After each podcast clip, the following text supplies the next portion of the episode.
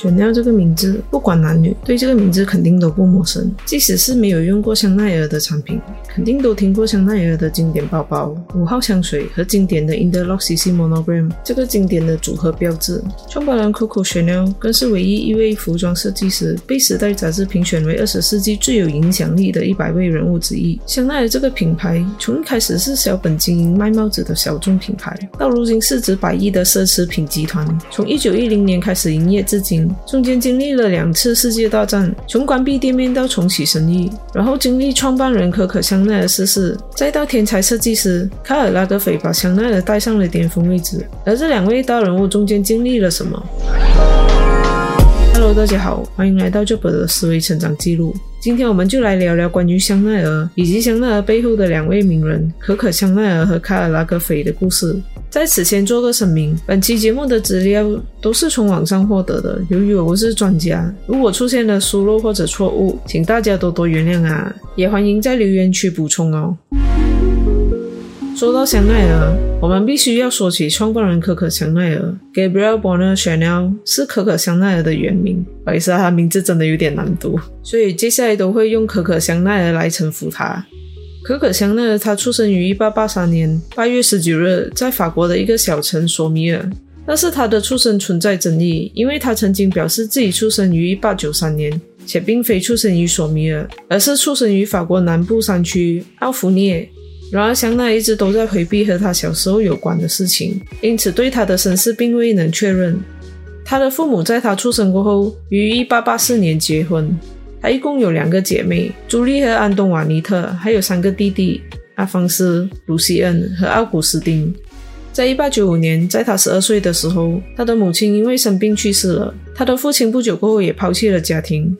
香奈儿和她的妹妹被送到奥巴金的天主教孤儿院度过了六年，她在那里学会了缝纫。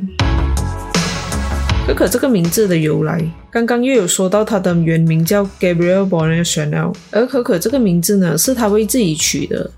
他在奥巴金修道院学习了六年的缝纫技术过后，香奈儿找到了一份裁缝的工作。在不缝衣的时候，他便在一家士兵很常去的酒吧里面唱歌。他在木兰的一个亭子里的咖啡馆歌舞厅首次登台表演。当观众赞赏他表演的时候，他就会递上一个盘子来获取小费。在这个时候，由于他经常在夜总会里面唱歌，而经常唱的这首歌是叫《谁见过 Coco》，所以他就在这个时候得到了 Coco 这个名字。他经常说这个绰号是他父亲给他的。而在一九零六年，那时的香奈儿在温泉小镇维西工作，维西拥有众多的音乐厅、剧院和咖啡馆，他希望能够在那里成为一个成功的表演者。他的年轻和外表给那些面试他的人留下了深刻的印象，但他的歌声并不是很好，无法找到舞台的工作。那时他意识到他的未来不可能成为一个严肃的舞台艺人。在木兰，香奈儿遇见了年轻的法国前骑兵军官埃蒂安·巴尔桑。当时二十三岁的香奈儿成为巴尔桑的情妇，成为了他的新宠。在一九零八年，香奈儿开始和巴尔桑的一个朋友雅瑟·爱德华·博尔卡贝尔展开了一段恋情。在后来的岁月中，香奈儿回忆起他生命中的这段时光。他说：“两个绅士争相竞价，想要拥有我火辣的小身体。”卡贝尔是英国上层社会的富有成员，他帮香奈儿在巴黎租了公寓，而这也成为了香奈儿事业的开始。他在一九一零年成为了一名持牌帽匠，在卡佩尔的资助下。在巴黎康邦街二十一号开设了一家名为 Chanel Muse 的精品店。由于这个地点已经有一家服装店，因此商业租约限制香奈儿只能销售帽子产品，而不是高级时装。而在一九一三年，可可香奈儿在迪维尔开设了高级时装店。这个位置是一个黄金地段，位于城镇中心的一条时尚街道上。在这里，香奈儿销售帽子、夹克、毛衣和海军衫。她在这里获得了不错的成绩。香奈儿决心重新创造他在迪维尔的成功。在一九一五年，在比亚里兹开设了一家店铺。比亚里兹是巴斯克海岸上靠近富有的西班牙客户的一个游乐场，也是战争中被流放到外国的人们的聚集地。在经营一年过后，这个生意证明是非常有利可图的，以至于在一九一六年，香奈儿能够偿还卡佩尔最初的投资。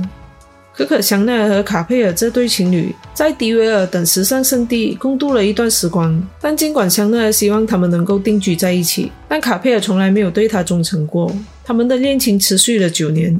即使卡佩尔在一九一八年和英国贵族戴安娜温德姆夫人结婚，卡佩尔也没有完全和香奈儿断绝关系。卡佩尔在一九一九年十一月二十二日一场车祸中去世。据说香奈儿委托制作了一个卡佩尔事故现场的路边纪念碑。在二十五年后，当时居住在瑞士的香奈儿向他的朋友保罗·莫兰透露过：“他的死对我来说是一个可怕的打击。在失去卡佩尔过后，我失去了一切，接下来的生活并不幸福。”由此可见，香奈儿是真心爱着卡佩尔的。回到我们的故事。在第一次世界大战，通过材料的短缺和妇女动员，影响了欧洲的时尚。那个时候，香奈儿已经在巴黎丽兹酒店附近的康邦街三十一号开了一家大型服装店，出售的服装包括法兰绒西装外套、马布直线裙、水手衬衫、用针织布料制成的长毛衣和裙套装。到了一九一五年，香奈儿之家生产的设计和服装已经在整个法国知名。也在一九一五年。香奈儿在法国比亚里兹开设了他的第一家高级制定屋 The Maison Chanel。他拥有三百名员工，甚至设计了他的第一条高级定制系列。在一九一五年和一九一七年，哈勃时尚杂志报道上说，The Maison Chanel 的服装是欧洲服装厂的每个买家清单上的服装之一。五号香水，在一九二一年。为了和 Chanel 的服装系列相匹配，可可香奈儿委托香水调制师 Ernest Bo 为了美宣 Chanel 创造了一种香水。它的香水包括了五号香水，以 Chanel 最喜欢的样品偏好命名，最初作为礼物赠送给客户的。五号香水受欢迎的程度，促使了了美宣 Chanel 在一九二二年开始销售它。在一九二三年，为了解释他在服装设计上的成功，可可香奈儿对哈勃时尚杂志说了一句经典的名言：“简单是所有真正优雅的关键。”香奈儿的商业合作伙伴五号香水的成功，鼓舞了可可香奈儿扩大香水销售范围，将业务拓展到法国和欧洲以外的市场，并开发其他香水。因此，商人西弗雷巴德介绍了风险投资家耶尔维尔泰莫给可可香奈儿。他们的商业交易建立了香奈儿香水公司，其中维尔泰莫拥有七十八的股份，巴德拥有二十八的股份，可可香奈儿拥有十八的股份。商业合作的成功得益于香奈儿品牌的声望和香奈儿之家的美誉，这仍然是可可香奈儿的唯一业务领域。然而，尽管香奈儿的时装和香水业务取得了成功，可可和他的商业合作伙伴之间的私人关系却恶化了。可可说，维尔泰莫正在利用他作为时尚设计师和商人的才华。维尔泰莫提醒可可，他让她成为一个非常富有的女人。他的风险投资资助了香奈儿的香水业务的扩张。尽管如此，香奈儿还是请了律师重新谈判他在一九二四年和香奈儿香水公司签订的十八线合作伙伴关系的百分比合同。他想要争取更多。然而这次的谈判失败了，合作伙伴关系的百分比还是一样维持原判。第二次世界大战时的香奈儿，在第二次世界大战期间，可可香奈儿关闭了香奈儿时装店，只留下了珠宝和香水的出售，并搬到巴黎里兹酒店和她的男朋友丁克拉格一起生活。他是一名纳粹情报官员，他也是德国贵族丁克拉格贵族家族的成员，在巴黎担任外交官。自1920年以来，一直是军事情报机构的工作人员。而巴黎丽兹酒店是德国尚存军事人员首选的居住地。在这里也顺便说一下关于香奈儿是否纳粹间谍的这个争议。霍恩在二零一一年八月出版了一本书，揭示了一个档案，证明香奈儿被法国警察部门描述为时尚设计师，化名为维斯敏斯特，代理人编号 F 七二四，在档案中被标记为嫌疑人，相等于被标记为德国间谍的嫌疑人的意思。而后文对于香奈儿的指控，也仅仅在于香奈儿资助过德国的将军的医疗、生活费用和丧礼费用，以及香奈儿和德国人谈恋爱和入住丽兹酒店这几项而已。对于霍恩来说，这个是一个揭示性的信息，将香奈儿和德国情报行动联系在一起。而也有一位反纳粹活动家宣称，仅仅因为香奈儿有一个间谍偏好，并不意味着他个人参与其中。有一些线人有偏好，但他其实自己并不知道。回到我们的故事，因为纳粹反犹太主义的原因，维尔泰莫和他的家人在一九四零年中期逃到了美国。后来，在一九四一年，可可香奈儿试图掌控香水公司的业务，但被一个行政代表团阻扰，不允许他独自处理香水公司的业务。二战结束后的香奈儿，法国在被占领的时候，充满着关于香奈儿是纳粹合作者的传言。在二战结束过后，随着盟军解放法国，香奈儿因为被怀疑和纳粹合作，在一九四四年九月，法国自由派清洗委员会召唤了香奈儿，接受关于他是否有和纳粹合作的审讯。但由于缺乏合作的书面证据和证人，再加上丘吉尔对这件事情的干预，香奈儿被释放了。没有被当作是背叛法国的罪犯，尽管受到丘吉尔的帮助而获得释放，但香奈儿和纳粹合作的谣言的强度使得他无法留在法国。于是，香奈儿和他的德国情人丁克拉格流亡瑞士长达八年。而这时，维尔泰莫回到巴黎，重新获得家族企业的正式管理权，包括控制他和可可香奈儿建立的香奈儿香水公司。香水公司的争夺战，在瑞士的香奈儿对被商业合作伙伴利用而感到愤怒，因为他只得到了十八仙的利润。于是他建立了一个瑞士香水公司，来创造、生产和销售他的香奈儿香水。威尔泰莫是香奈儿香水公司的大股东，他看到自己的商业利益受到威胁，因为他并没有法律上对香奈儿的名字拥有独占权。然而，为了避免对他的香奈儿香水公司的声誉造成损害，维尔泰莫避免了对香奈儿发起商标侵权诉讼。维尔泰莫最后还是通过协商解决了他和香奈儿之间的商业纠纷，并在1947年5月重新谈判了1924年建立的香奈儿香水公司的合同。香奈儿得到了40万美元的现金报酬，从香水公司获得2.08千的流动版税，获得在瑞士销售他的香奈儿香水的有限商业权益。并获得每个月的终身津贴，以支付他的所有费用。作为交换，香奈儿关闭了他在瑞士的香水公司，并将 Coco 雪尿的全部名称权利出售给了香奈儿香水公司。香奈儿的福星，在一九五三年，香奈儿从瑞士返回法国，发现当时的时尚圈迷恋着 Christian Dior 的新风尚。为了重夺回选料的业务主导地位，在高级定制、成衣、装饰珠宝和香水领域重建业务，这里需要花费很多钱。因此，香奈儿向维尔泰莫寻求商业建议和资本。维尔泰莫决定和可可香奈儿做生意，为重振香奈儿提供资金，而他也因此获得了所有香奈儿品牌产品的商业权利。也在同一年，一九五三年，香奈儿和珠宝商罗伯特·古森斯合作，他设计了一些珠宝，以提升香奈儿的时尚观感，尤其是黑珍珠和白珍珠的长串项链和针织羊毛香奈儿套装的严肃设计，形成了强烈的对比。香奈儿还推出了带金色链条和皮革链条的皮革手袋，可以让手提包在肩上背着，或者是在手中拿着。至于最经典的二点五五包包格纹皮革手袋，在一九五五年二月向公众展示，在内部这种手袋的数字版为二点五五，成为了这款经典的格纹皮革手袋的内部名称。在整个二十世纪五十年代，香奈儿的风格保持不变。该公司还进军了男性香水的首次尝试，推出了一款成功的淡香水 Point m o s h e r。在一九五七年，香奈儿和他的春季时装在达拉斯的时装颁奖典礼上获得了时装界的奥斯卡奖，而维尔泰莫买下了巴德的二十八仙的香奈儿香水股份，使得维尔泰莫家族的股份增至九十八仙。后来，在一九六五年，皮尔·维尔泰莫的儿子雅各·维尔泰莫接管了他父亲的香水业务。晚年的可可·香奈儿，根据香奈儿的朋友叙述，香奈儿晚年变得专横和极度孤独。即使是这样，他还是每天准时出现在他的店铺里工作。随着一九七一年的到来，香奈儿已经八十七岁了，他还是照常进行着准备春季时装目录的例行工作。在一月九日星期六的下午，他感到不是很舒服，于是他就早早去了床上休息。当他的女仆在床边照顾他的时候，他说了他最后说的一句话：“你看，这就是你会死去的方式。”他在一九七一年一月十日星期日在荔枝酒店逝世。他曾经在那里居住了超过三十年。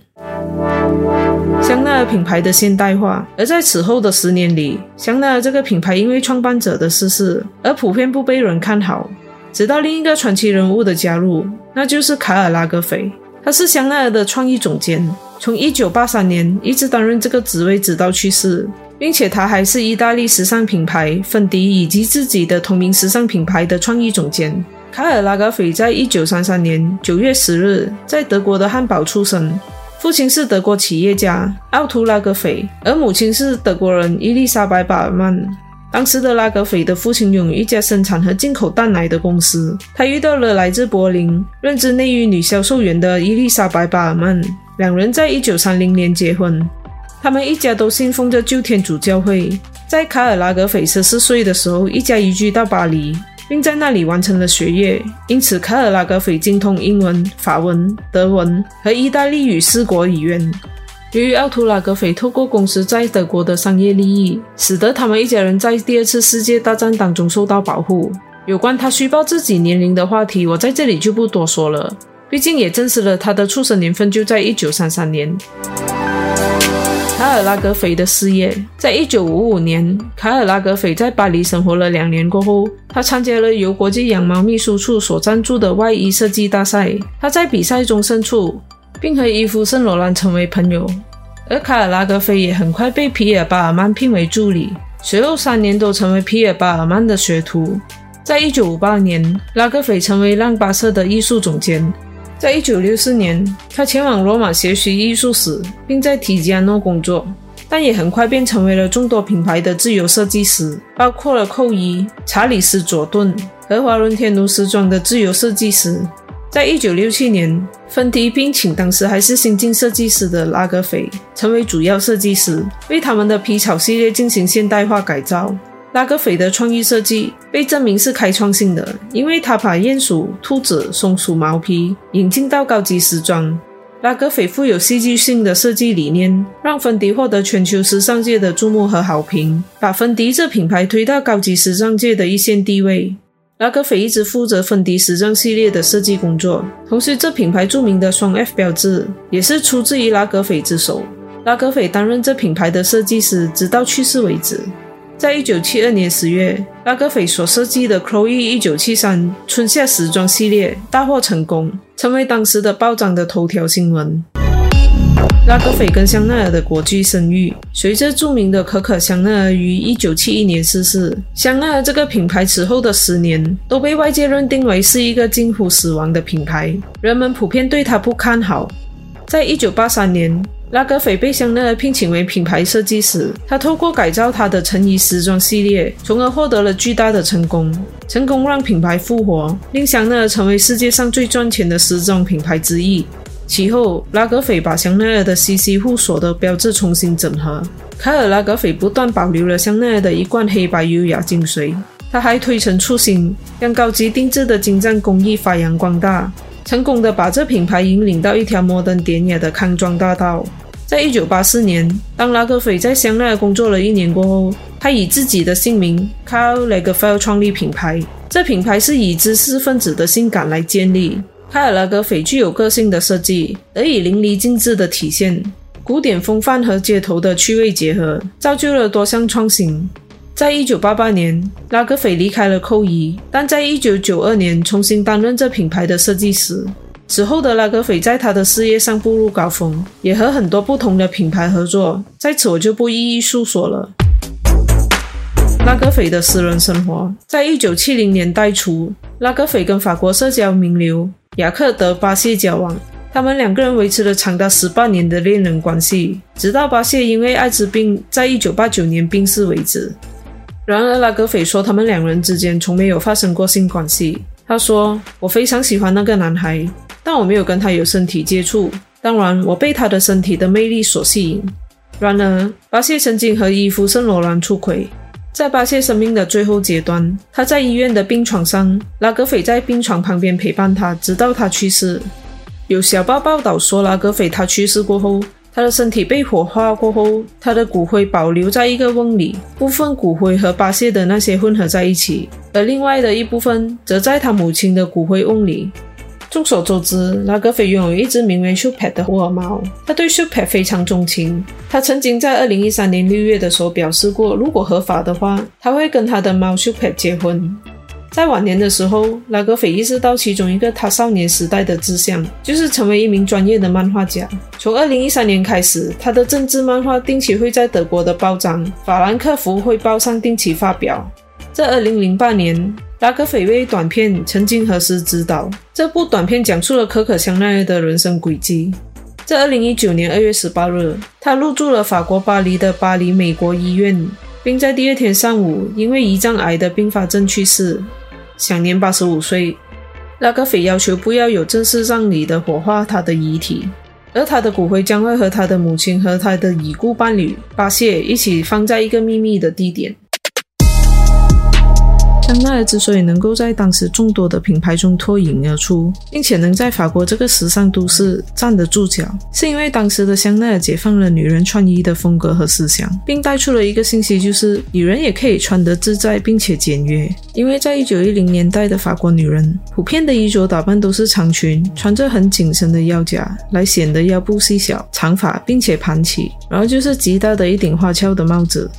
而当香奈儿开设他的店铺的时候，他所售卖的帽子相对之下会比较简单，显得优雅。而他设计的衣服灵感来源于男士的外套、夹克和军装。他解放了女性若要穿得优雅，不一定要穿着腰夹才能显得优雅。在他开设了美宣 Chanel 的时候，他已经是一位引领着女性潮流的先驱者。剪短了头发，穿着他家出版的衣服，成了他经典的特征。至于拉格斐，他并不是一位普通的时尚设计师，而是一位具有创造潮流并且能带领业界的一位时尚设计师，并且他具有独特的眼光，能把每一个到他手中的牌子都带到一个新的境界。他拥有设计师的脑袋，也具备着商业家的脑袋。以上两位都可以说是白手起家的经典例子，希望大家能从他们两位的身上得到启发，并坚持自己的梦想，一起努力向着自己的梦想出发吧。好了，今天就说到这里。喜欢我的频道内容的话，记得点赞和订阅我的频道哦。感谢大家的收看，这里是 Job 的思维成长记录，我们下期节目见。